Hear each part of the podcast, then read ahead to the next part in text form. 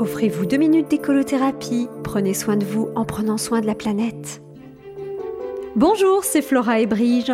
Quel bonheur de marcher dans la neige au milieu des sapins surplombant la plaine d'Alsace. Quand je pense qu'il y a un an, on nous interdisait cette joie. Et je pense aux différentes saveurs nouvelles que procure l'adversité une fois qu'on l'a dépassée. Je pense aux nuances qui peuvent être révélées par l'interdit. Dans la vie, tout est affaire de contraste, comme en photographie.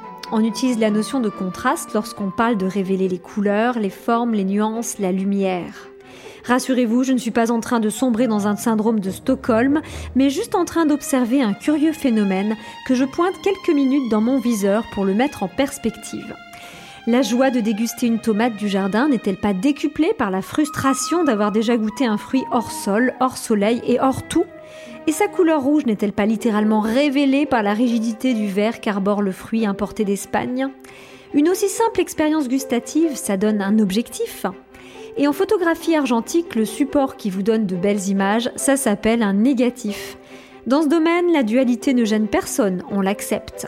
Et il paraît que le paradoxe de l'adversité, c'est que quand on l'accepte, elle disparaît.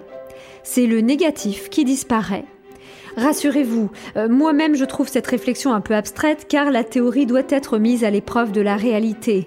Face aux défis de ce monde, j'avoue que j'avance toute griffe dehors. D'autant que ce que je préfère, ce sont les photos de chats. Et il y en a de très beaux en noir et blanc.